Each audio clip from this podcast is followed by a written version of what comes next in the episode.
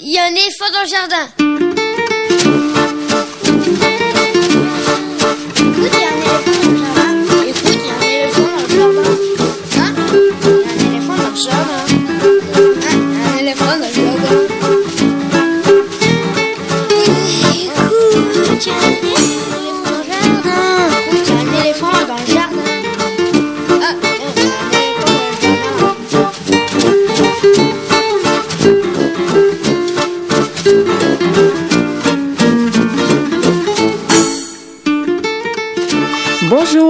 Soulet au micro pour l'actualité culturelle des enfants en Ile-de-France. Les vacances sont terminées, on reprend les bonnes habitudes et on commence cette émission avec les petits papiers, la revue d'Estelle Laurentin. Si Estelle arrive, parce que bonnes habitudes, bonnes habitudes, elle s'est trompée de sens dans le métro, on l'attend. Ensuite, euh, eh bien, on aurait pu vous donner un avant-goût du Salon du Livre Paris qui démarre cette semaine, mais après avoir lu le programme, avoir lu sur le programme qu'une fois encore McDonald's est partenaire de la manifestation et de certaines animations littéraires pour la jeunesse, on oublie, il n'en sera évidemment pas question. Alors nous vous proposons plutôt d'aller au cinéma et plus précisément à la Cinémathèque française dans le cadre de son festival du film restauré Toute la mémoire du monde du 13 au 17 mars. Une séance jeune public samedi prochain permettra de redécouvrir les films d'Émile Cole, accompagnant là au piano par le musicien-compositeur Ignacio Plaza Ponce. C'est lui qui présente ce programme. Ce sera à 10h50. Du 18 au 30 mars à Chevilly-la-Rue, festival bavard. C'est comme ça que se qualifie le Grand Dire, festival autour du récit, du conte et du théâtre autour de la parole, tourné donc vers l'enfance et initié par la Maison du Conte et le théâtre de Chevilly. Valérie Briffaut, co-directrice de la Maison du Conte, le présente. Ce sera à 11h20. Et ensuite, eh bien place à Mayalène Berasategui pour son billet d'humeur mensuel sur la place Fête aux enfants. Aujourd'hui, ce sera à 11h40. Et Lionel lit un extrait d'un roman de littérature générale sur le thème de l'enfance. Et ce sera quelques minutes avant la fin. Et puis des infos sur les spectacles, les CD, les livres pour les enfants qui viennent de paraître. Bienvenue dans notre jardin, vous écoutez Ali FM et nous sommes ensemble jusqu'à midi. Jules Brézard assure la mise en onde de l'émission. Merci à lui.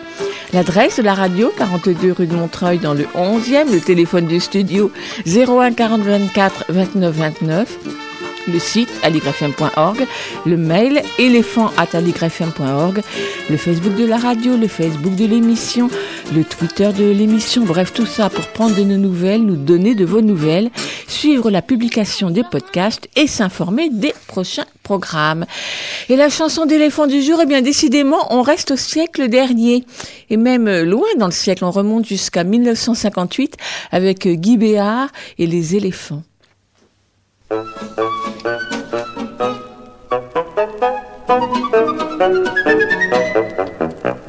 J'étais en bas âge, j'ai volé un œuf, puis comme dit l'adage, j'ai volé un bœuf. Aujourd'hui je donne dans les éléphants, que Dieu me pardonne si j'ai vu trop grand. J'aurais dû rester honnête, car les éléphants les jouets que la planète offre aux petits enfants. Il se peut que l'on m'enferme, car la loi défend de toucher au pachyderme comme aux petits enfants. De toucher au pachyderme comme aux petits enfants. Ces bêtes baroques, je ne peux les gober comme falacoque, comme fangelé. Je ne peux les mettre sous une poule enfin pour en faire naître de petits poussins. Si j'en veux une omelette, je n'en finis pas de faire passer la pauvre bête de vie à trépas. Il se peut que l'on m'enferme, car la loi défend de goûter au pachyderme comme aux petits enfants. De goûter au pachyderme comme aux petits enfants. ces foudres de guerre aux flancs colossaux s'engager naguère dans les chars d'assaut. Le soir ils répètent leurs combats anciens en jouant de la trompette jusqu'au petit matin. Où sont mes bœufs pacifiques? Sous quel firmament s'élève en chœur en musique leur mugissement? Je ne suis plus maître en ma ferme où vont triomphant mes troupeaux de pachydermes et de petits enfants? Mes troupeaux de pachydermes et de petits enfants. J'ai mal fait mon compte et je m'aperçois que ces mastodontes ne sont pas faits pour moi. Au diable ces chaînes, je m'en vais chasser dans les mers lointaines, le gros cétacé. J'irai courir la baleine sans penser à mal. Comment remplir des bas de avec l'animal? Je quitterai la terre ferme les océans en laissant mes pachydermes à mes petits enfants. En laissant mes pachydermes à mes petits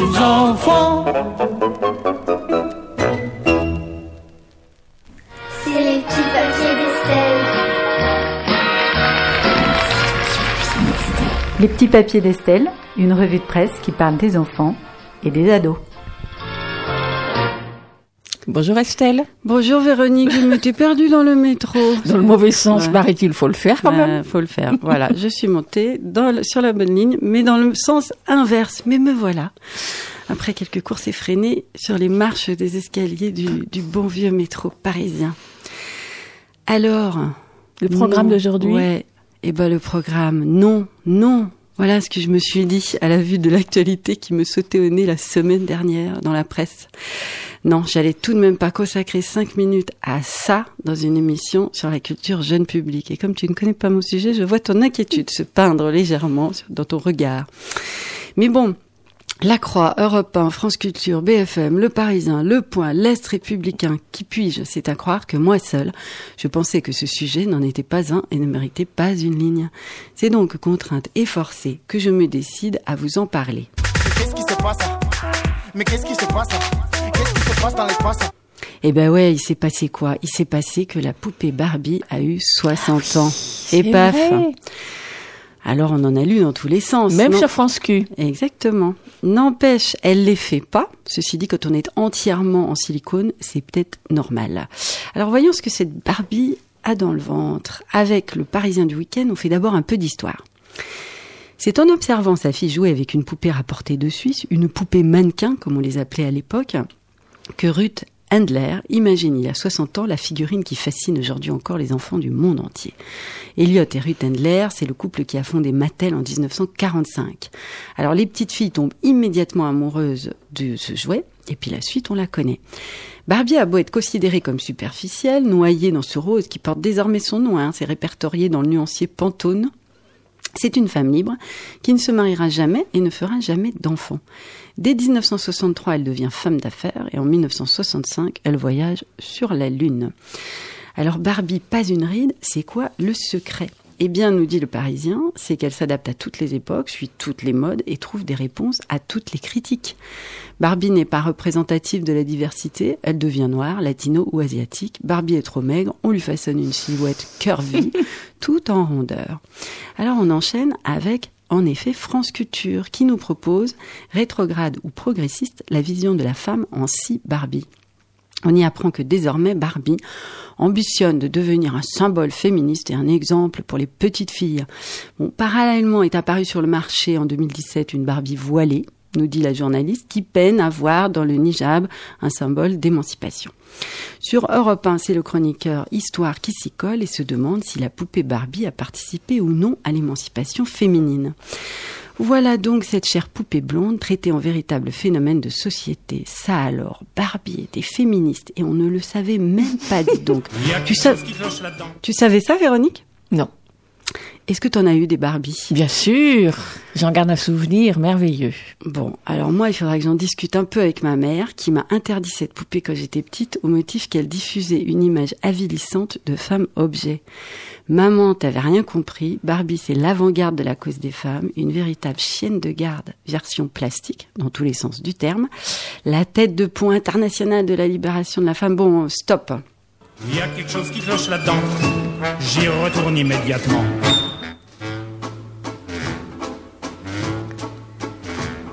Ben ouais, il y a quelque chose qui cloche parce que Barbie c'est un jouet et ce jouet c'est Mattel qui le fabrique. Alors penchons-nous un peu sur les chiffres et revenons à la réalité sur le site zonebourse.com en lisant un article publié à partir de données de l'AFP.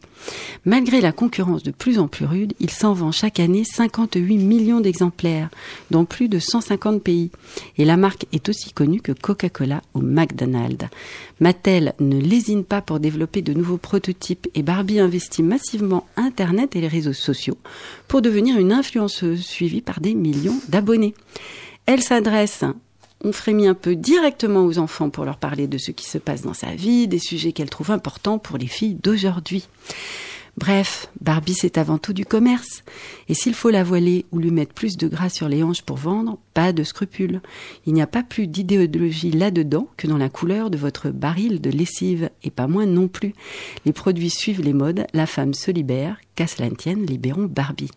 Bref, Barbie, la condition féminine, elle s'en tamponne son petit postérieur bien galbé, du moment que ça vend. Et c'est pas une jolie story marketing, une saga publicitaire en bon français, Véronique, qui nous fera prendre des vessies pour des lanternes, ni des Barbies pour des fémènes. Pour s'en convaincre, on va terminer avec la minute média pour la jeunesse, en apnée dans l'univers de notre vieille amie sexagénaire.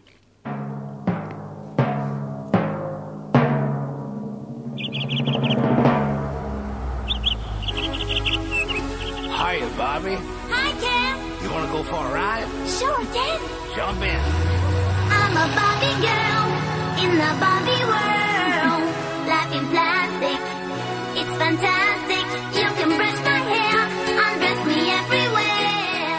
Alors, dans la famille Barbie, je voudrais son compte Instagram, at Barbie Style, numéro 1 pour la mode avec près de 2 millions d'abonnés, une page Facebook sur laquelle vous pouvez aller lui souhaiter son anniversaire. Véronique, si tu veux lui souhaiter son anniversaire. J'ai déjà tiens à, à souhaiter très bientôt, alors Ouais. on, on- on se passera de celui de Barbie.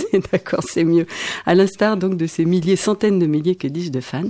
Une chaîne YouTube avec des dessins animés de 10 à 20 minutes, Barbie et le secret des fées, ou le défi de la bascule magique. Alors là, j'ai essayé de regarder, c'est une sombre histoire de bruit à bascule dans une piscine, j'ai rien compris, etc.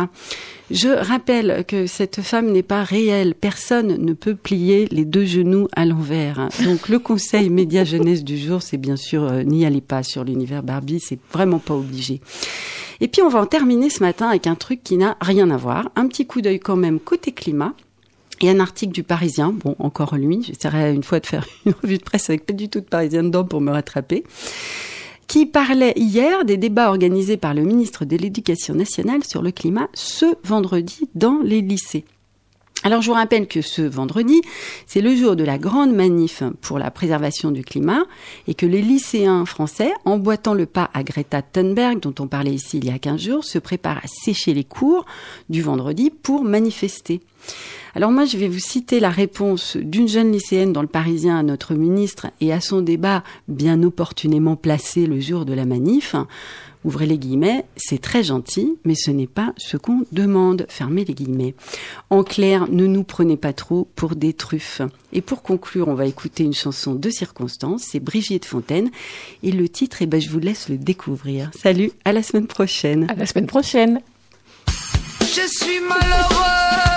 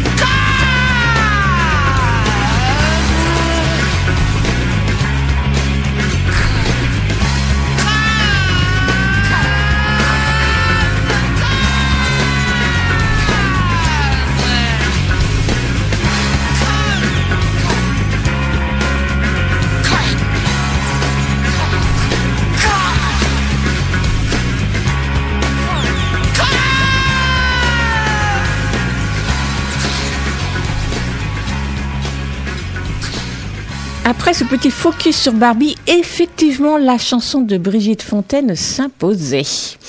Pour la septième année, la Cinémathèque française propose le Festival international du film restauré intitulé Toute la mémoire du monde, qui se déroule du 13 au 17 mars dans différents lieux dans et près de Paris. Le festival propose une sélection des dernières restaurations de prestige avec un programme qui veut rendre hommage au travail des archives, des ayants droit, des studios et des laboratoires pour sauver les œuvres du passé. Projection de plus de 100 films venus du monde entier, des rencontres, des invités d'honneur, des ateliers, des ciné-concerts. Ce festival ne propose pas vraiment de programme pour les enfants, mais quand même, une séance leur est particulièrement destinée, celle de samedi prochain matin, une séance à remonter le temps, comme il est joliment indiqué. Un ciné-concert, un pardon, autour des fantaisies animées d'Émile Cole, pionnier du cinéma d'animation, et accompagné en direct au piano par Ignacio Plaza Ponce. Une petite douzaine de très courts métrages réalisés entre 1908 et 1910, parmi lesquels Fantasmagorie, son tout premier film animé. La projection sera accompagnée en direct au piano par le compositeur et musicien Ignacio Piazza Ponce, qui est au téléphone avec nous ce matin pour nous donner en avant-goût. Ignacio, bonjour. Bonjour. Et je voudrais surtout m'inquiéter de savoir si j'ai bien prononcé votre nom. Oui, oui, très bien. Ça très va, bien. bon, d'accord, ça, me rassure. Donc, ce n'est pas la première fois que vous accompagnez en musique la projection de films, que ce soit à la Cinémathèque Uh-huh. ou ailleurs, ceux d'Émile Cole, mais aussi d'autres réalisateurs. Alors, comment Mhm. vous est venue l'envie de faire des ciné-concerts? Alors, l'envie, je ne l'ai pas eu, puisqu'on m'a appelé une fois pour, le- pour, pour faire ça. Euh, il y a bien presque 12-13 ans maintenant à la Cinémathèque. C'était pour une séance de, de, films du patrimoine. Et en fait, c'était la première fois que je faisais ça. Je, fais- je, je faisais déjà euh, la musique pour d'autres spectacles. J'étais déjà en contact avec euh, la musique et les autres disciplines, accompagner des danseurs, et, euh, écrire la musique pour des pièces de théâtre ou des choses un peu plus expérimentales autour de, de l'image aussi. Mais c'était la première fois que je faisais ça sur des films euh, de l'époque du muet. Et du coup, j'ai eu la chance d'aller là-bas directement voir les films sur pellicule. Et en fait, je pouvais, c'était une époque où c'était un moment euh, où je pouvais pas revoir les films. Et ce qui m'est arrivé, c'est que j'ai dû voir les films, prendre quelques notes, partir quelques jours, parce qu'en plus c'était assez rapidement qu'il fallait composer la musique. Et donc euh, revoir les films en direct avec les musiques que j'avais un peu imaginées pendant que pendant que j'avais eu le temps de regarder pour une, une seule fois les films. Et du coup, à partir de ce moment-là, et quand j'ai rejoué ces, ces séances euh, à la cinémathèque, d'ailleurs, c'était trois fois par jour pendant deux jours. Donc j'ai joué Oula. les séances, j'ai joué les séances pendant six fois en moins de 24 heures. Donc du coup, j'ai j'ai j'ai commencé et inventer euh, cette façon d'accompagner dans laquelle il y avait une petite trame musicale de ce que j'aurais pu euh, imaginer autour de ce que je voyais comme image et, après improviser. Et du coup, petit à petit, depuis, depuis ces 12-13 ans maintenant, assez régulièrement, surtout avec les séances à remonter le temps, avec Sébastien Ancet et le Diambo, qui me, qui me programme pour ces, pour ces séances au- autour de, des, univers qu'ils imaginent. Parfois, ça peut être euh, des films sur les trains, parfois, ça peut être des films sur euh, la métamorphose. Donc, ils, ima- ils imaginent un sujet, ils cherchent des films euh, parfois très rares autour de ça et on, invente la science autour, autour de ça. Et donc, du coup, je, viens avec quelques musiques que j'ai que imaginées autour de ces univers très différents. Et je me laisse un peu surprendre en, en pleine séance par le film à nouveau, comme si je le voyais presque pour une première fois. Et, et voilà, c'est ce, qui- c'est ce qui se passe souvent cette séance. hein. Ouais. Ce qui veut dire que chaque séance est différente de la précédente. Oui, tout à fait, c'est ça. Et là, il, il arrive que je refasse euh, le même film et que du coup, je, je imagine euh, une couleur musicale différente ou aussi je- j'apporte euh, d'autres d'autres instruments. Alors, est-ce qu'à chaque, est-ce qu'à chaque fois, ce sont des, des films qui sont muets à l'origine? Oui, oui, oui, ils sont l'origi- à l'origine et donc du coup, et on a comme carte blanche pour faire ce qu'on veut. Donc parfois, une- il y a des gens qui imaginent plus de musique euh, comme on faisait à l'époque. il y a des gens qui font des choses euh, avec euh, des instruments qui n'existent même pas à l'époque. Donc, moi, je me permets d'utiliser des instruments ou peut-être des couleurs qui, ne, sont pas forcément de l'époque. Parce que ça me, ça me, ça me plaît cette idée de, des films de cette époque-là qui peuvent se rajeunir à chaque fois avec des couleurs, des instruments, avec des musiques d'aujourd'hui. Et c'est de cette façon-là que, que ça m'amuse un petit peu de le faire. Alors comment on pourrait définir votre euh, musique? Est-ce qu'on peut dire qu'on s'en va du côté du jazz ou du free jazz? Parce que pour celles que j'ai écoutées, j'ai eu l'impression Ouais. que qu'elles étaient très très douces, très parfois Ah. même mélancoliques, alors qu'on imagine que pour accompagner des films d'animation, des films euh, des films style Charlot, il faut au contraire que ce soit très très dynamique et très rythmé. oui, bah justement, on est, on est souvent un peu et on a envie de d'illustrer aussi euh, les films quand il s'agit des des, des blagues, accompagner la blague, quand il s'agit des courses, accompagner la course, quand il s'agit d'une scène un peu dramatique, accompagner cette façon-là. Donc, du coup, forcément, il y a dans l'histoire de, la musique de cinéma, il y a déjà des codes auxquels on peut pas forcément toujours y échapper.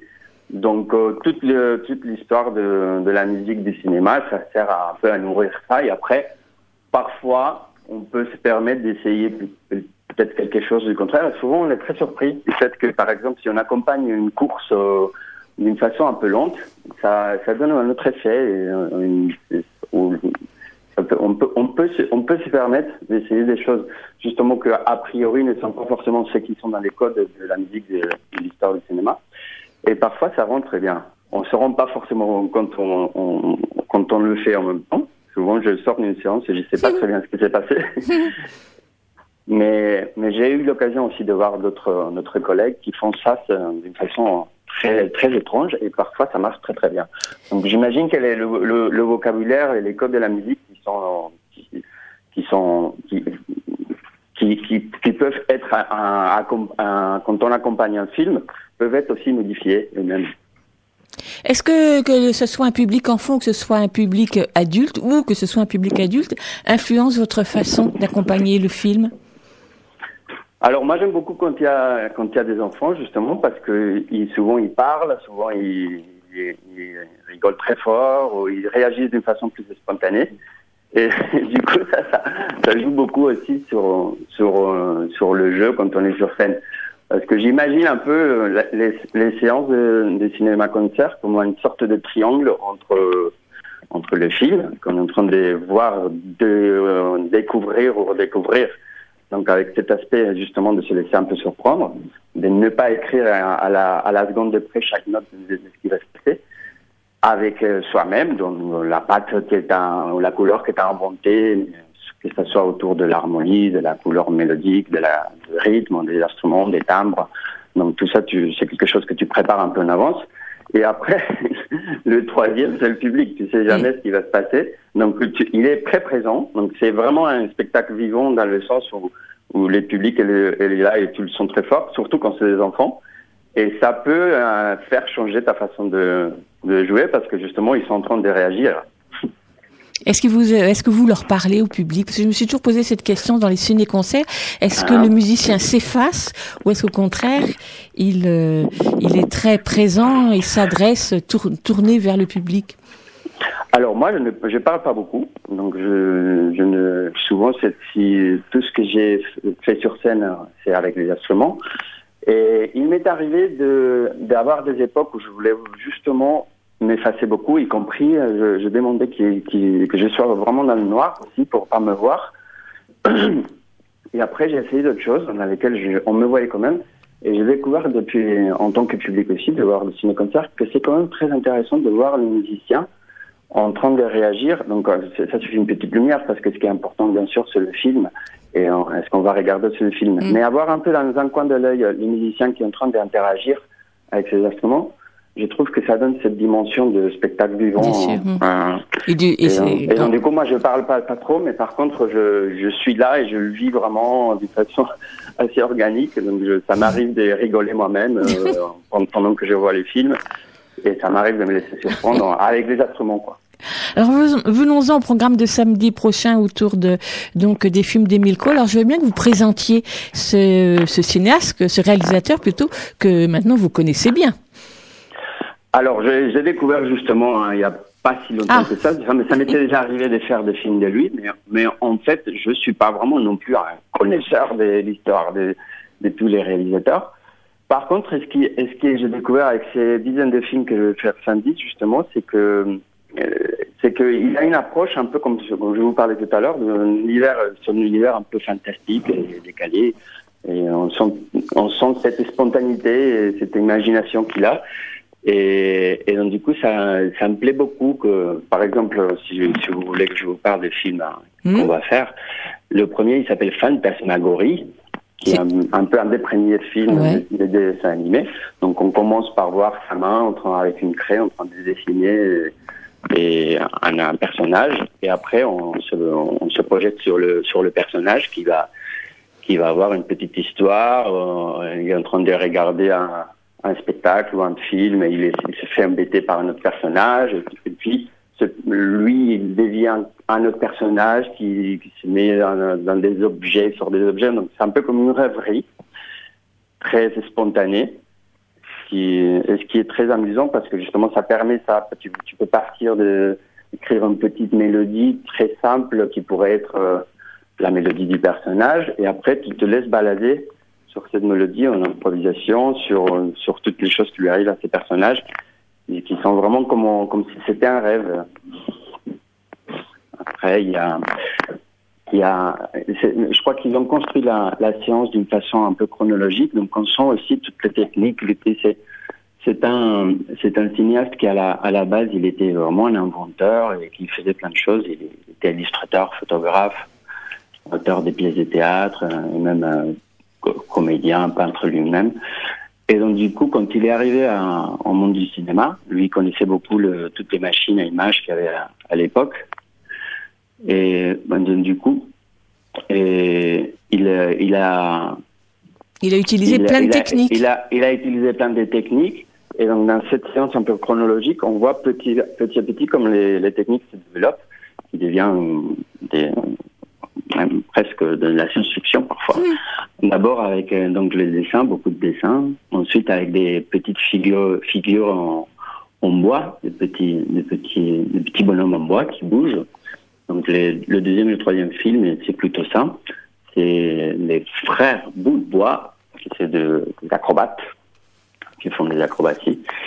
Et, et Monsieur Clown euh, chez les Lilliputiens, qui c'est aussi un, un clown qui fait des acrobaties avec des animaux, avec un éléphant, avec un, avec un, un che- un cheval, dans un cirque. Du coup, on voit aussi d'autres personnages qui sont dans le, dans le public, tout en petite euh, miniature. Et On va peut-être pas décliner tous les films Ouais, parce qu'on va inviter ouais. nos, nos auditeurs à venir euh, à venir Ouais. voir euh, cette séance bien évidemment. Mais du coup, cette euh, cette diversité des techniques, vous l'avez Mhm. vous l'avez vous imaginé aussi euh, en musique, c'est-à-dire une diversité de musique? Oui, alors c'est le piano, c'est l'instrument principal sur lequel je compose les, les mélodies, la musique ou- des, films. C'est comme ça que ça, va se passer dans cette séance. Mais justement, comme euh, euh, lui, il a utilisé des techniques différentes, et ça m'a donné l'idée de rajouter d'autres instruments que je vais apporter à la séance. Et donc du coup, les, instruments vont se mélanger un tout petit peu aussi pour faire un peu le lien, le parallélisme avec, euh, avec toutes ces techniques différentes. Donc du coup, on va pouvoir découvrir des instruments que je que j'enregistre aussi dans une petite euh, boîte au fur et à mesure. Donc je, je rajoute des couches, un peu comme en- comme, comme si c'était euh, aussi un développement technique de ce qu'il fait lui-même dans ses films. Donc cette séance, elle, elle a lieu donc samedi à 11h à la Cinémathèque. La Cinémathèque, c'est dans le 12e arrondissement de, Par- de Paris. L'entrée est à 7 euros. La séance est assez longue puisqu'elle dure 70 minutes, donc c'est quand même un, un programme euh, assez dense. Et donc on va terminer euh, avec vous ce matin en écoutant une musique que vous m'avez proposée. Alors, Quel, quel est cet extrait musical que vous avez choisi de nous faire écouter? Hum, alors, Et C'est un, c'est un morceau qui va être dans un album que je, je vais sortir bientôt, qui, dans un projet qui s'appelle Sobre Sordos. C'est plutôt des chansons qui sont pour la plupart issues aussi justement des musiques que j'ai écrites pendant longtemps dans les ciné-concerts, que petit à petit sont devenus certains euh, des chansons avec euh, des textes. Donc les idées viennent souvent de justement de des musiques que j'ai écrites pour le cinéma. Et, et celle-là, c'est une, c'est une musique qui n'est pas, qui n'est pas, il n'a pas de texte, donc c'est instrumental qui sera sur cet album. Mais ça, ça représente assez bien les couleurs, les mélodies, les harmonies que je fais souvent au ciné-concert. Parfois, je suis, je suis tout seul avec plusieurs instruments, donc cette, cette, composition, il a vraiment beaucoup plus d'instruments. Mais ça m'arrive aussi d'avoir des, des séances où je peux inviter d'autres musiciens, donc euh, les musiques qui sont un peu plus orchestrées, comme celle que vous allez écouter. Donc merci beaucoup Ignacio Plaza Ponce et donc euh, on, on se donne rendez-vous samedi matin à la cinématique à Cinémathèque française autour des fantaisies animées d'Émile Cole. Bonne journée. Bonne journée, merci, au revoir.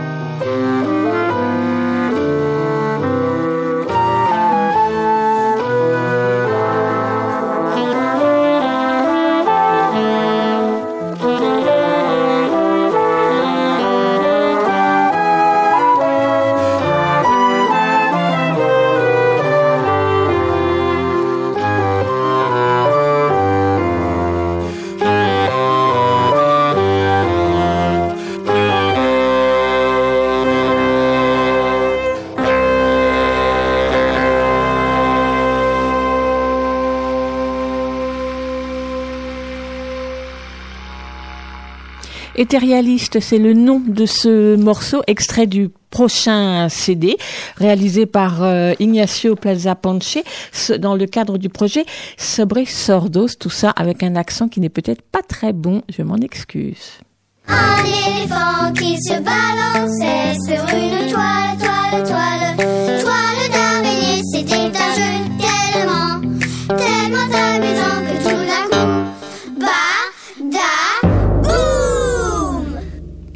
Un éléphant dans les pages, c'est notre chronique autour des livres pour enfants dans lesquels un éléphant s'est glissé quelque part dans un coin de l'image ou au détour d'une phrase ou bien prenant majestueusement la pause. Ils sont nombreux, alors bien sûr, comme nous avons le choix, nous choisissons ceux qui nous ont particulièrement plu, mais cette semaine, pas d'éléphant dans les albums que je vous propose de découvrir, tant pis. Cela fait un moment que les auteurs et illustrateurs nordiques, norvégiens ou suédois nous enchantent avec leurs albums qui savent si bien plonger dans l'imaginaire des enfants, même dans les histoires les plus réalistes, pour mettre en scène leur capacité à créer, à inventer, à explorer le monde. Emma Adbage, là encore je ne suis pas sûre de bien prononcer son nom, fait partie de ces auteurs illustrateurs dont chaque livre est un véritable hymne à l'enfance, ou plutôt dont chaque livre fait confiance à l'enfant dans sa façon de s'approprier le monde par le jeu, pas toujours conforme à celle attendue par les adultes.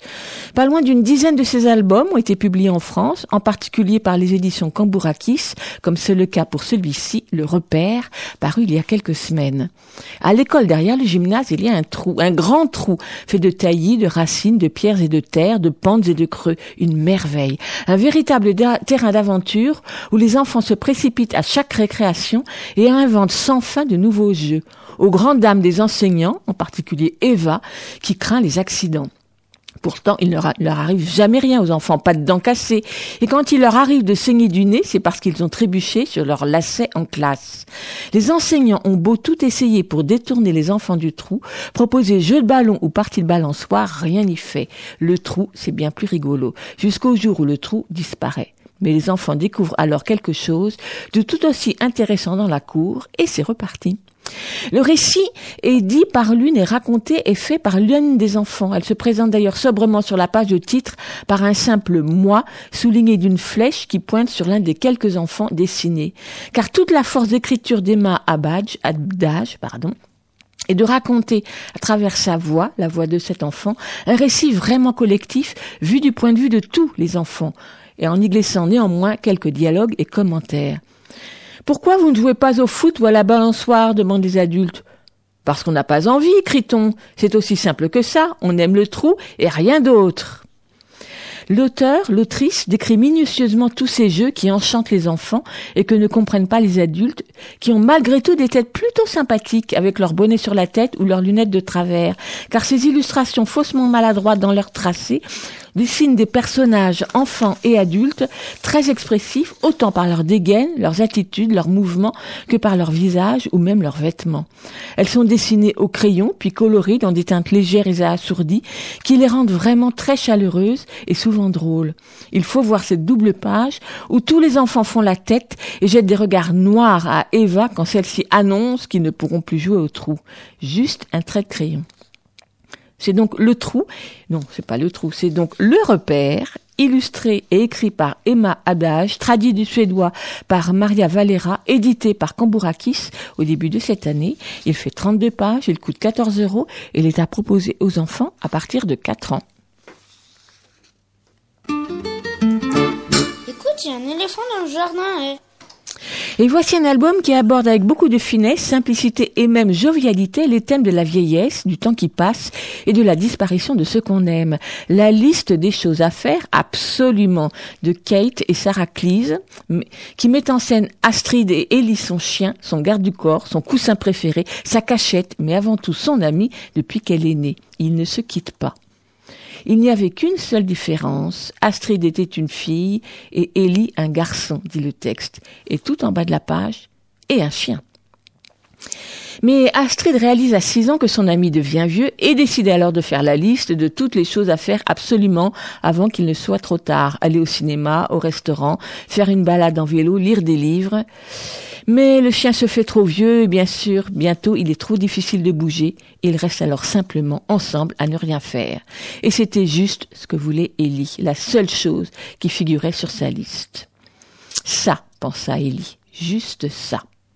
Car si Ellie n'est pas doué de parole, il pense et commente par devers lui chaque proposition que lui fait avec beaucoup d'enthousiasme Astrid et qu'il accepte avec bonhomie pour lui faire plaisir. Seul le lecteur sait ce qui se passe dans la tête du chien, au contraire d'Astrid, ce qui stimule le plaisir de la lecture. Et les illustrations très colorées, pleines de vigueur, avec leur côté un peu désuet, achèvent de rendre cet album très attachant.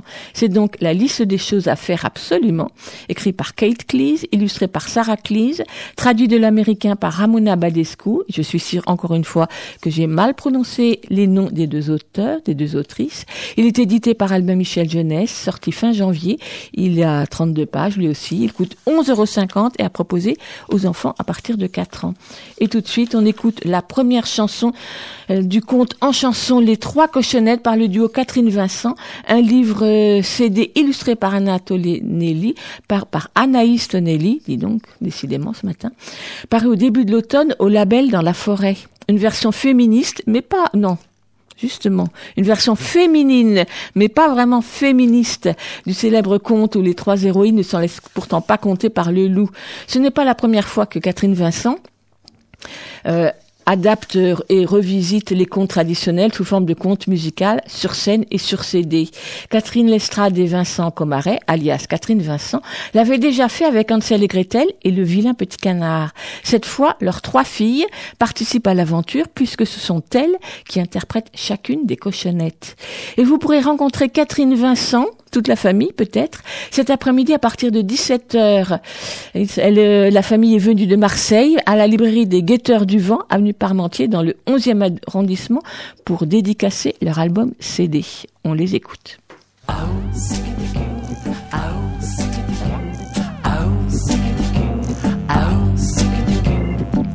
Maître jolie cochonnette, vous avez trop mangé, je crois.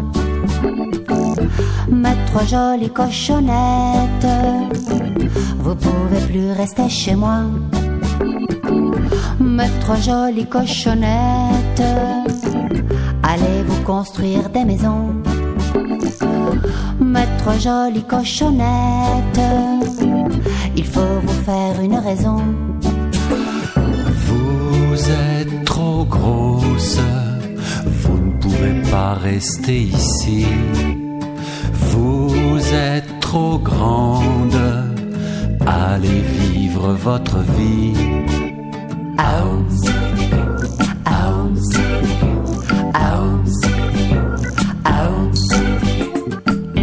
Maître jolie cochonnette, vous avez trop mangé, je crois. Oui, je crois. Maître jolie cochonnette, vous pouvez plus rester chez moi. Plus chez moi. Maître jolie cochonnette, l'aventure vous tend les bras. Dans les bras. Maître jolie cochonnette, le monde est grand, vous verrez ça.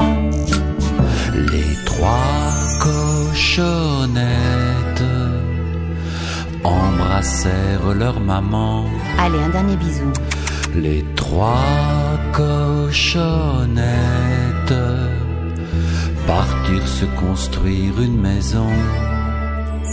Mes trois cochonnettes, je vous aime, je vous oublie pas. Mes trois cochonnettes, partez mes filles, on se reverra.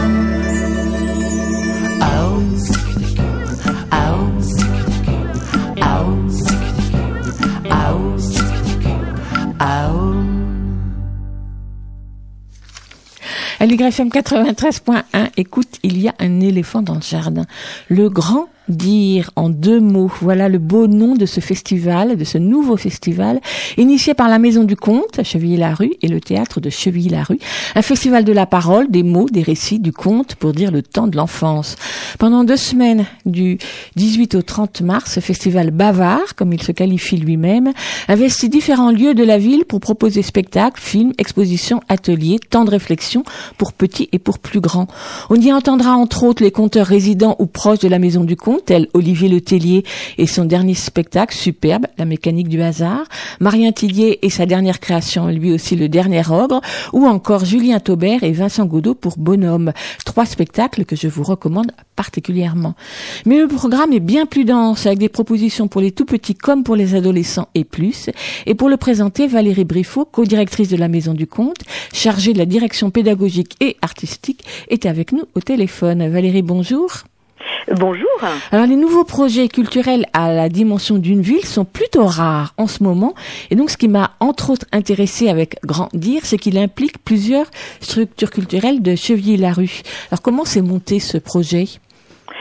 C'est, c'est- effectivement, c'est bien de mentionner que c'est rare parce que je crois que on, est dans une ville ici à Cheville-la-Rue, on a une une sorte d'exemplarité de collaboration entre le tissu euh, socio-culturel et euh, je crois que c'est une chance et, et cette euh, ce tissage qui existe d'emblée nous a permis effectivement d'imaginer ce nouveau festival, sachant que tout est parti dans l'impulsion du théâtre et, de la Maison du Conte. On, va dire qu'on a l'habitude de travailler ensemble, on porte les mêmes valeurs, a cette envie de, mettre l'enfance à l'honneur euh, et on est vraiment parti tous ces deux structures-là. Et ensuite, ce rayonnement s'est appuyé sur quelque chose de, voilà d'historiquement de très fort dans la collaboration de toutes ces structures sur la ville. Alors, Vous parlez de toutes les structures sur la ville, mais ce sont des structures municipales. Absolument, que ce soit la médiathèque, la ludothèque, la maison Rosa Bonheur, euh, chacune a, a une mission particulière, mais toutes effectivement sont municipales. Donc euh, pour une ville euh, de la taille de Cheville-la-Rue, euh, c'est quand même assez exemplaire, absolument. On va dire quoi? Chevilly-la-Rue, c'est 40 000 habitants, c'est ça? Un peu moins, oui, tout à fait. Et donc, donc euh, situé au sud de Paris, on va le dire, et pas très difficile d'accès quand on prend les transports en commun, comme euh, toujours. Il suffit de passer le périphérique. Ouais, Alors, l'objectif de ce festival euh, était lequel au départ?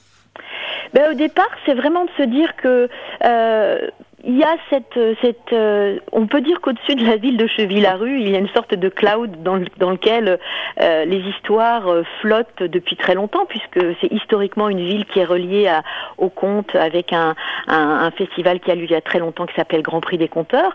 Donc on est tout le temps en train de raconter des histoires dans cette ville et dans ce coin de banlieue euh, coincé entre un aéroport d'un côté et puis entre le marché de Rungis de l'autre. Donc les histoires qui circulent, hein, euh, comme euh, ça circule du côté de l'aéroport et comme circule du côté du marché de Rungis.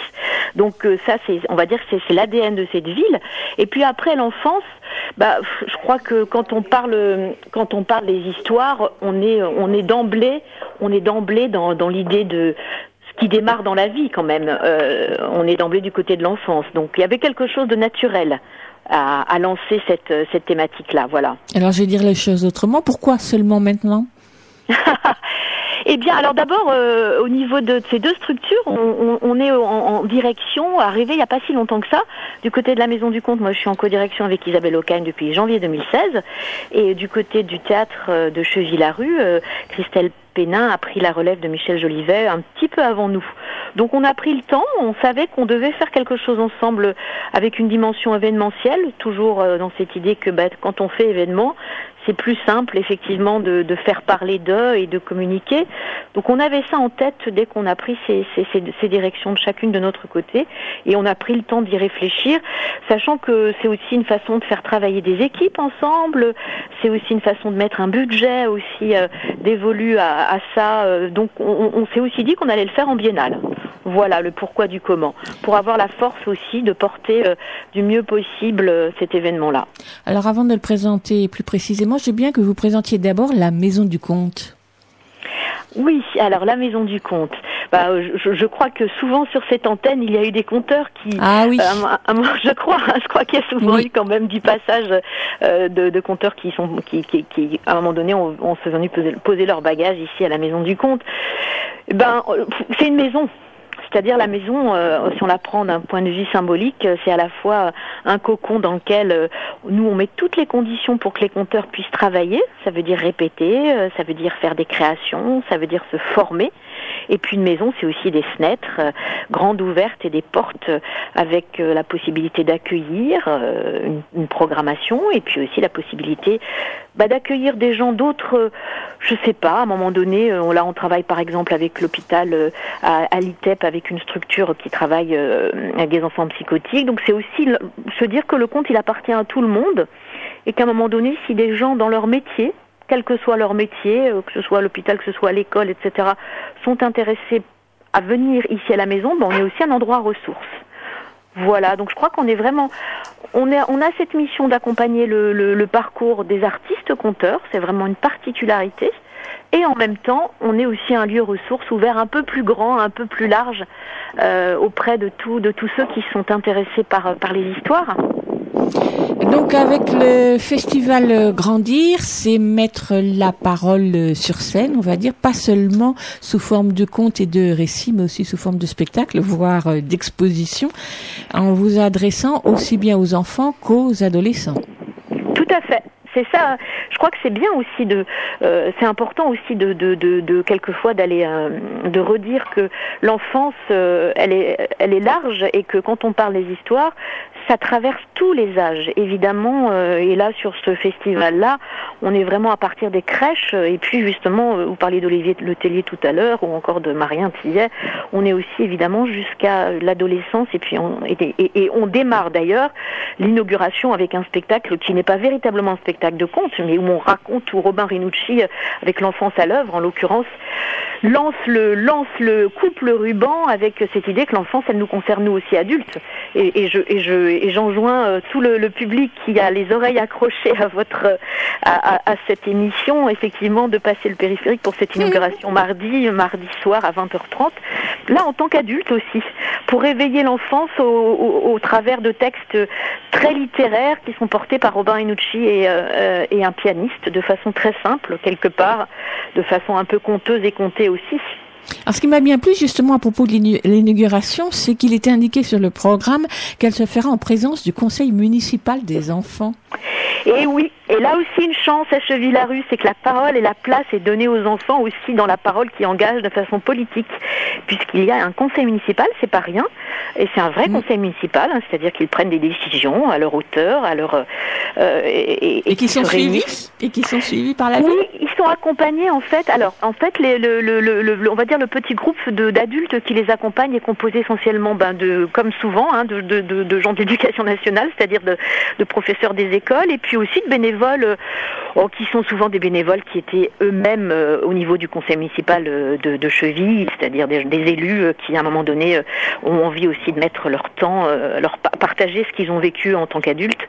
Et donc ils se réunissent régulièrement, ils ont des réflexions, des votes, et il se trouve que euh, Amandine, qui est donc la mère, Amandine Ledet, qui est donc la mère du conseil municipal des enfants, on l'a entendu euh, lors des vœux de, Stéphanie Domain, la mère de Cheville, en janvier, et on a trouvé qu'elle était exceptionnelle dans sa prise de parole, donc on lui a proposé, on lui a dit, ben voilà, c'est bien que symboliquement parlant, ce soit toi, en tant que représentante du conseil municipal des enfants, qui, qui annonce et qui coupe le ruban aussi à ton tour. Donc oui, c'est particulier. On est très fiers et très contents en tout cas que l'adulte ne soit pas le premier à, à ouvrir la- la- le banc de la parole pour ce festival du Grandir. Est-ce qu'il y aura d'autres moments au cours du festival où les enfants vont prendre la parole? Alors, prendre la parole. Oui, c'est bien de poser la question parce que effectivement, euh, c'est important. Euh, on est dans le voir des spectacles, mais on est aussi dans le faire. Ça veut dire que, notamment, par exemple, la deuxième semaine, la semaine du 26, il il y aura pas mal d'enfants ici euh, dans la maison qui vont crapahuter, faire des ateliers, et les portes seront ouvertes le soir sur des rendus un peu express de ce qu'ils auront vécu. On a appelé ça Maison Babel. Et ça s'est fait avec l'idée qu'on croisait à chaque fois une classe de primaire et une classe de collège. Et que ces classes-là, euh, euh, accompagnées par à chaque fois un conteur, conteuse, plasticien, musicien, allaient vivre des sortes d'ateliers express, on va dire, et que le soir, euh, en fin d'après-midi, la porte était ouverte à leurs parents pour partager euh, ce temps-là. Donc euh, oui, oui, bien sûr, ils vont prendre la parole à ce moment-là, tout à fait. Alors revenons à la ligne artistique du festival Grandir, le Grandir en général. Quelle ligne vous avez voulu suivre? Est-ce que c'était donner la parole entre guillemets aux, tout à l'heure je les ai présentés comme artistes résidents, mais comme aux, aux artistes qui font partie de la maison du conte ou c'est plus ouvert que ça Ben, c'est les deux en fait. C'est vrai que c'est une vitrine un festival, donc il faut toujours se dire que c'est important euh, quand on soutient des conteurs dans leur parcours artistique, on leur donne aussi euh, cette possibilité de vitrine le mieux possible. Donc oui, euh, les, les conteurs que vous avez cités tout à l'heure sont des artistes qui sont suivis, accompagnés par la Maison du Conte et pour certains également le théâtre. Donc ça c'est important. Ouais, des créations toutes fraîches soutenues par nos deux lieux. Et puis évidemment qu'on ouvre aussi parce que bah, il faut aussi donner la parole à, à d'autres artistes peut-être qui sont moins passés par là et notamment euh, pour les tout petits On va avoir Christelle Pimenta et puis euh, Cécile Bergam, voilà, notamment par exemple. Euh, justement, par propos de la petite enfance, vous organisez aussi une journée euh, dédiée à ce, à ces petits enfants qui s'ad- une journée qui s'adresse aux adultes. Tout à fait. Ouais, je vois que vous avez bien épluché le programme. Ah c'est mon travail quand même. Je vous félicite. oui, oui, on s'est aussi dit que, alors là, ça, re- on peut dire qu'on se reconnecte encore une fois à l'histoire particulière de cette ville. Il se trouve que depuis dix ans, euh, Praline Guépara euh, euh, et Florence Desnouveaux mènent un atelier petite enfance. Oh, Excusez-moi, j'entends l'alarme dans cette maison. Oula, ça en- va mal à la maison voilà, du compte. nous sommes en direct. Donc un atelier qui est mené en direction vraiment des, des personnels de crèche, avec cette idée que quand on travaille tous les jours auprès des tout petits, ben, on est dans de telles contraintes difficiles aujourd'hui pour plein de raisons que ben, on prend pas toujours le temps ou, ou- ou en tout cas la liberté de tout simplement ben, le temps d'une comptine, le temps d'une euh, chanson. Et depuis dix ans, euh, Praline Guépara et Florence Desnouveaux accompagnent ce personnel de crèche pour qu'elle puisse aussi oser, oser raconter. Et on avait envie de mettre ça en évidence. On s'est dit c'est bien, c'est important. On parle jamais de la petite enfance, c'est toujours un peu caché, c'est toujours.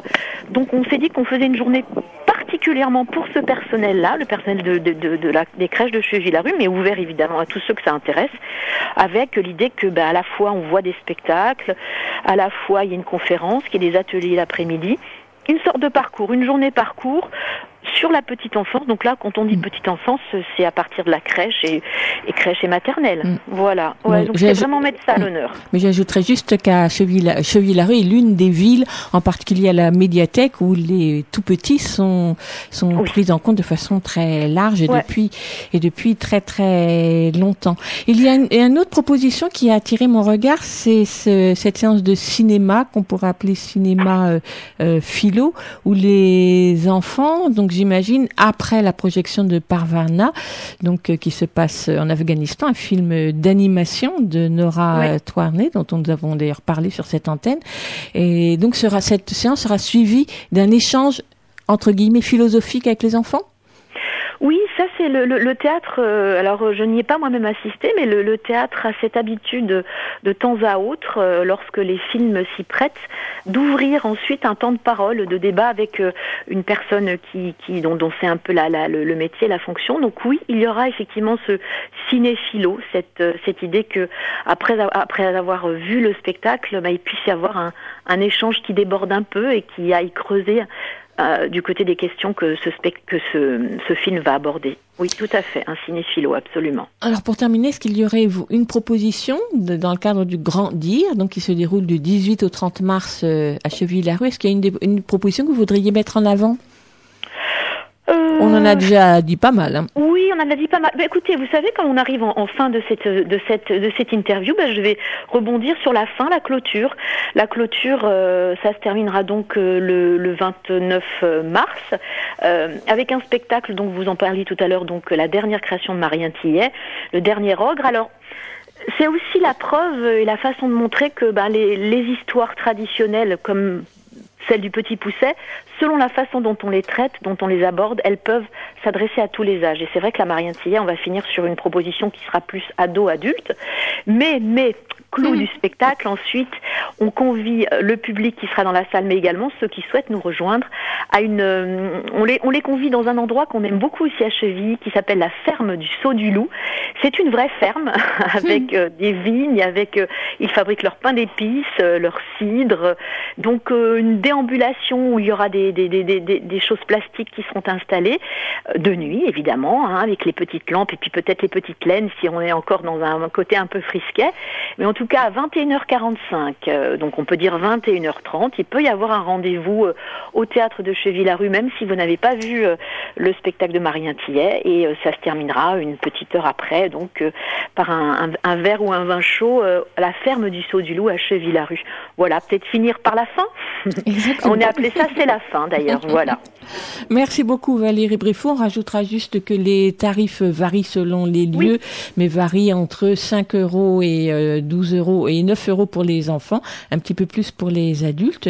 Et, et donc euh, toutes les informations, on les trouve euh, sur le site de la Maison du Comte.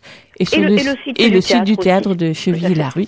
Et donc, on rappelle, le Grand Dire, c'est du 18 au 30 mars. Merci beaucoup. Merci à vous. Mm. Super chat, tout là-bas. Mais oui, c'est bien lui, c'est super chat. Super chat, ce n'est pas une chauve-souris, non, c'est super chat, c'est super chat, c'est super chat. Tout là-haut, là-haut dans les airs. C'est super chat, c'est super chat. Avec son masque de travers, c'est super chat. Super chat.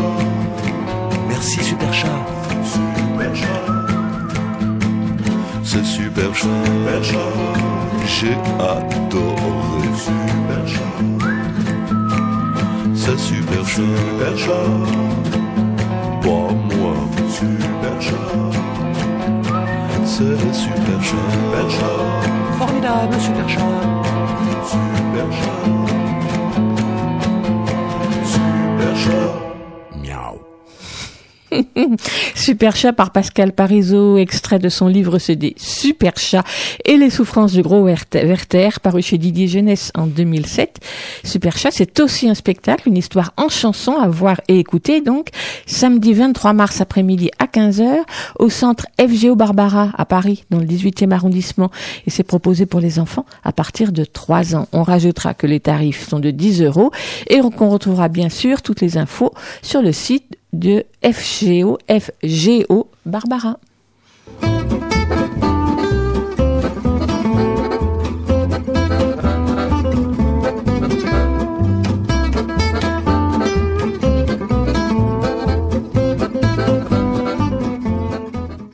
Et tout de suite, c'est la chronique de Mayalène Berasategui. Bonjour Mayalène. Bonjour. Alors, alors, tu nous as fait faux bon la semaine dernière. J'étais malade. Oui, oui, oui.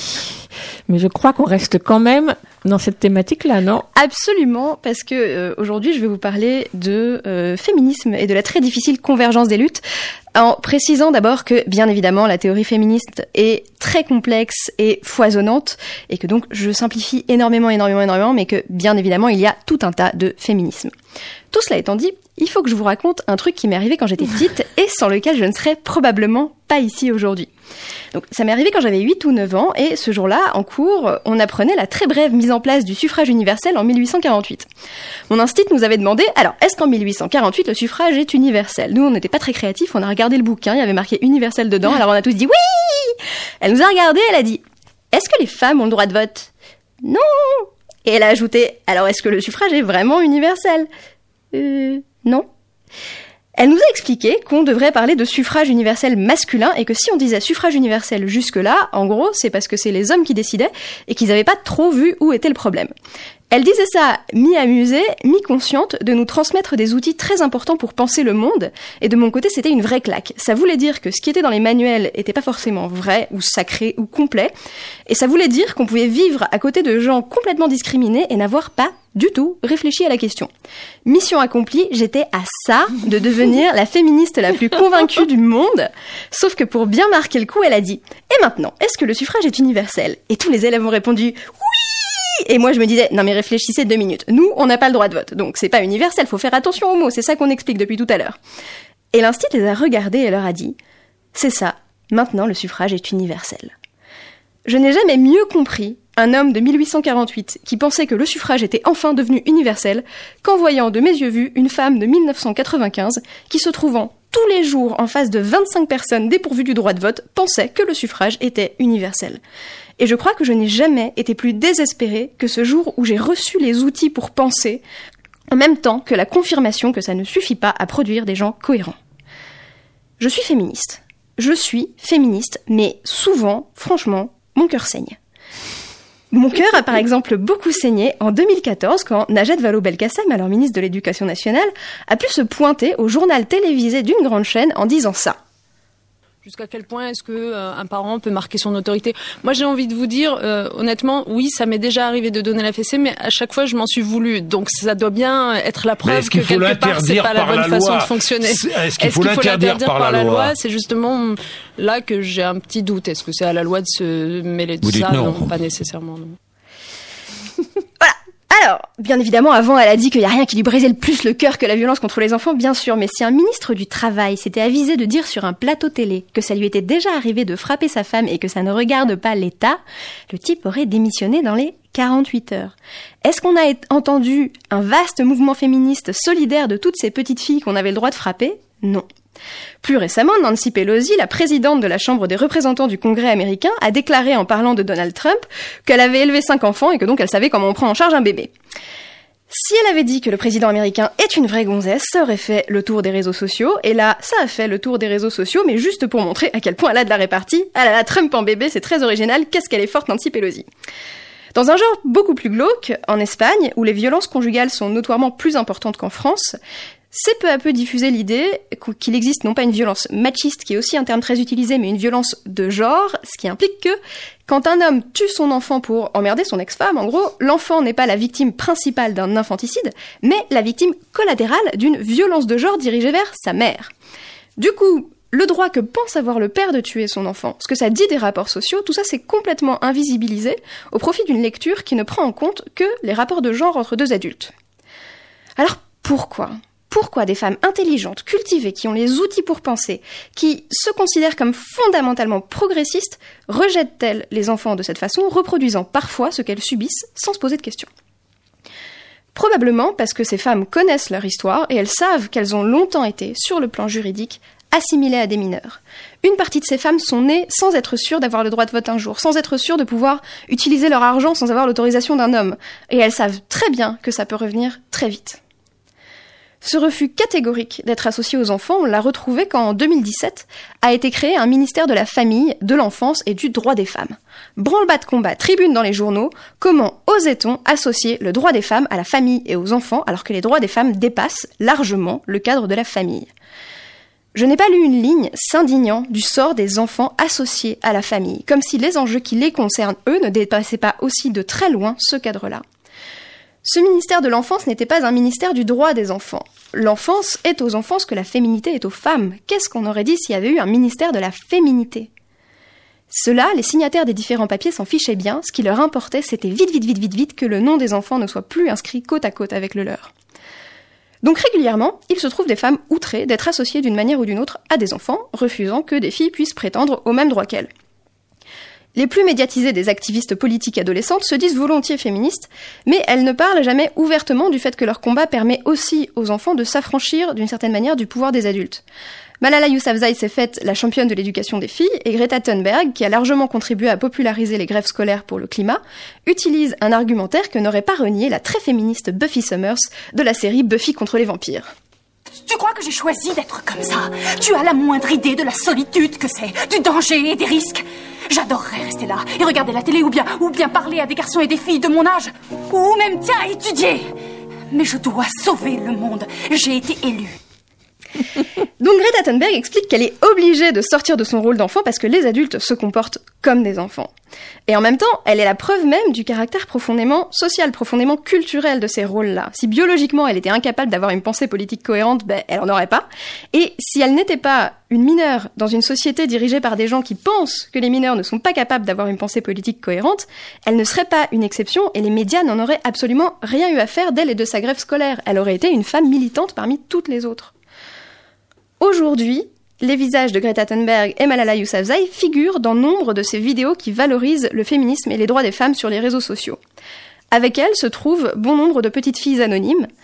Parce qu'elles sont des enfants, elles véhiculent aussi des stéréotypes positifs qui font que davantage de gens vont cliquer sur les vidéos, un peu comme on clique beaucoup plus sur les vidéos des chatons. C'est tout le paradoxe de cette impossible convergence des luttes.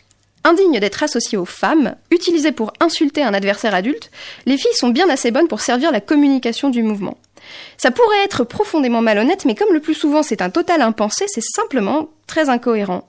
Là où c'est un peu moche, c'est que ça donne à croire aux filles qu'elles peuvent toucher, enfin pardon, trouver dans le féminisme un mouvement qui considère qu'elles font partie intégrante d'un groupe, qu'elles y sont des égales, qu'elles scandent qu'elles ont le droit, qu'elles font ce qu'elles veulent, mais qu'en réalité elles ont surtout le droit de devenir et pas celui d'être. Tout au plus, souhaite-t-on que l'égalité de genre existe aussi chez les enfants et qu'elle trouve, en tant que femme adulte plus tard, une plus grande égalité que celle dont bénéficient les femmes aujourd'hui, ce qui est une excellente ambition mais qui ne résout pas tout, loin s'en faut. L'exposition Super Ego, qui a eu lieu à l'Exploradome de Vitry, dont vous avez parlé la semaine dernière, est un modèle du genre. Toute l'exposition montre que les stéréotypes associés au masculin et au féminin varient dans les cultures et dans le temps. Trop cool. Mais quelles sont les grandes parties de cette exposition?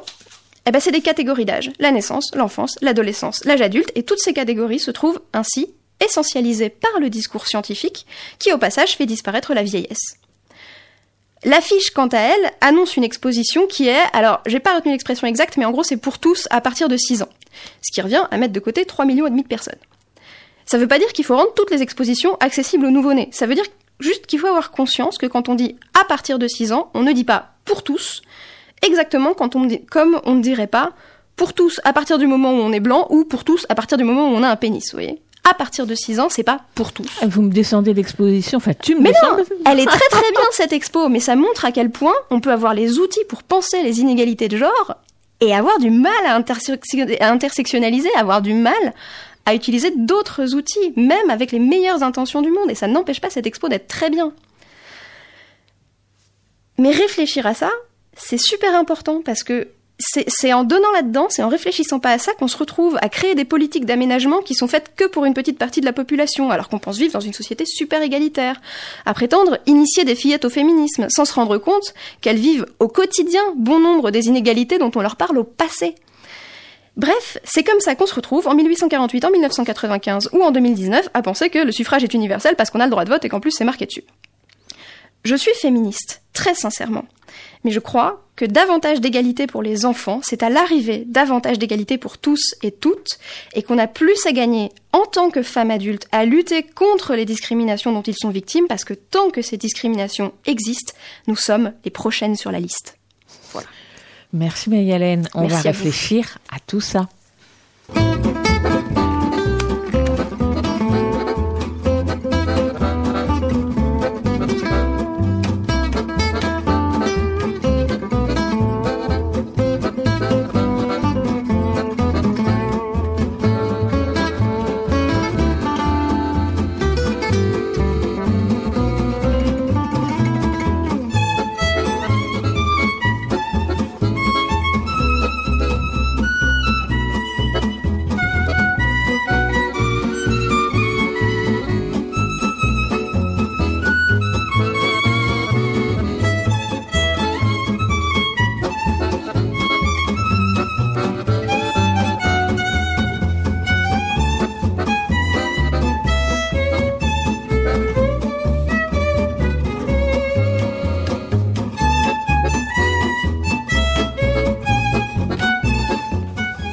Et après cette chronique tout à fait féministe, on va écouter une chanson qui ne l'est peut-être pas tout à fait, mais qui introduit la lecture de Lionel Chenaille. Il s'agit de Cowboy par Étienne Dao.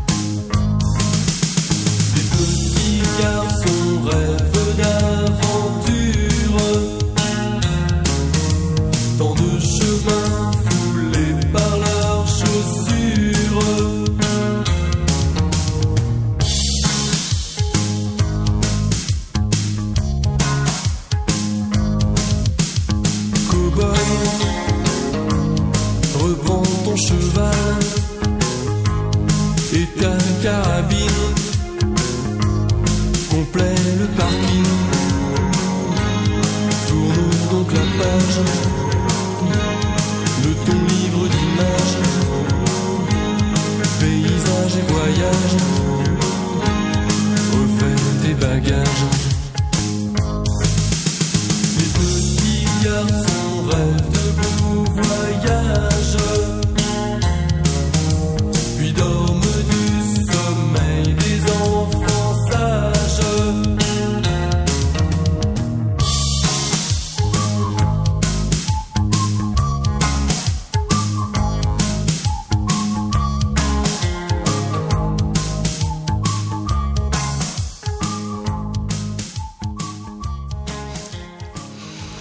Étienne Dao sur Aligre FM 93.1. Bonjour Lionel. Bonjour. On vient donc d'entendre Étienne Dao chanter une chanson d'un petit garçon. Je l'ai choisi parce que je crois que c'était l'histoire d'un garçon. Tout à fait. C'est l'histoire d'Isidore. Le livre s'appelle Isidore et les autres. C'est un roman de Camille Bordas qui est paru aux éditions Inculte. Et en fait, euh, Isidore a un peu de problème parce qu'il a 11 ans et il a du mal à trouver sa place dans une famille de surdoués. Voilà, parce que lui, il est plutôt, entre guillemets, normal. Il est entouré de cinq frères et sœurs qui dissertent à table de Deleuze et d'Aristote. Et Isidore recherche donc l'affection de son meilleur ami, c'est-à-dire le canapé. Donc c'est Isidore et les autres et c'est le tout début du roman.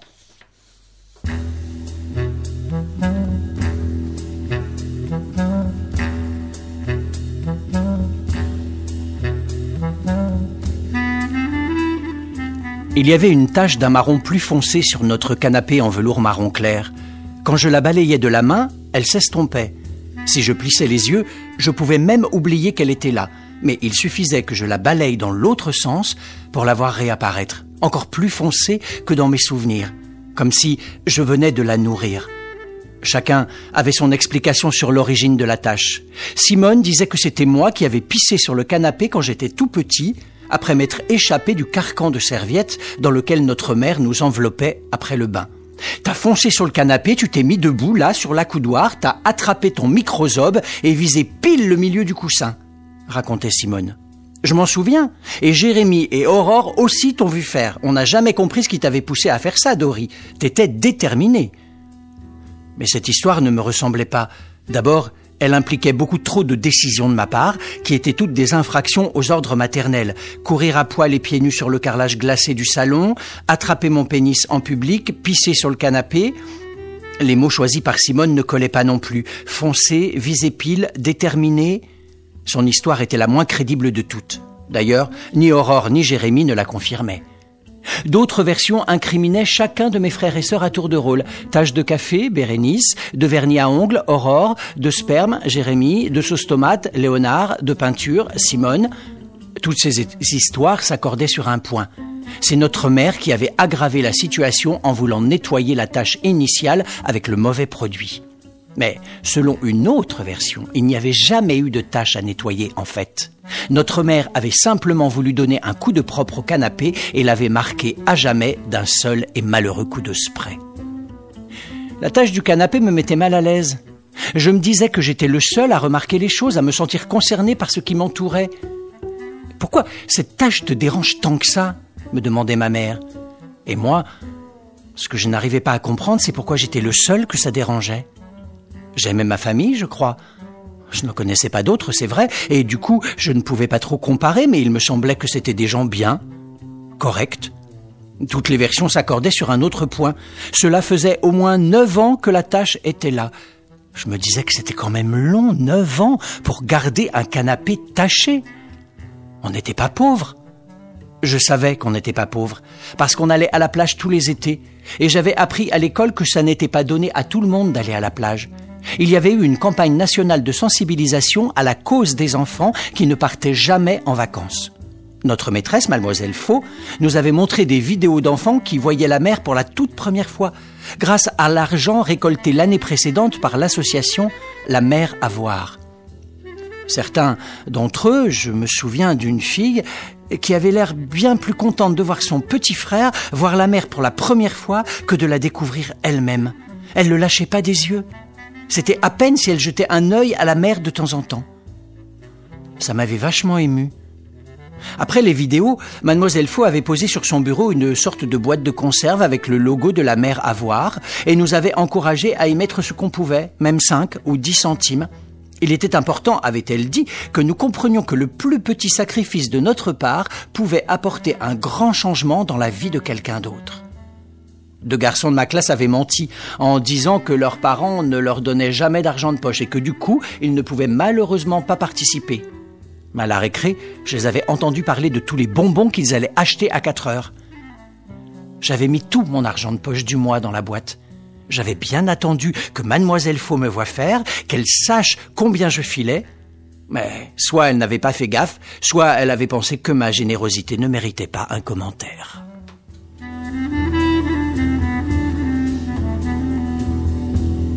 Isidore et les autres de Camille Bordas, un roman par aux éditions Inculte au début de l'année scolaire. Merci Lionel. Écoute, il y a un éléphant dans le jardin, c'est terminé pour ce matin. On termine avec quelques minutes d'avance. On se retrouve mercredi prochain à 10h30 sur les 93.1 d'Aligre FM et vous pouvez bien sûr écouter et télécharger cette émission à partir du site d'aligrefm.org.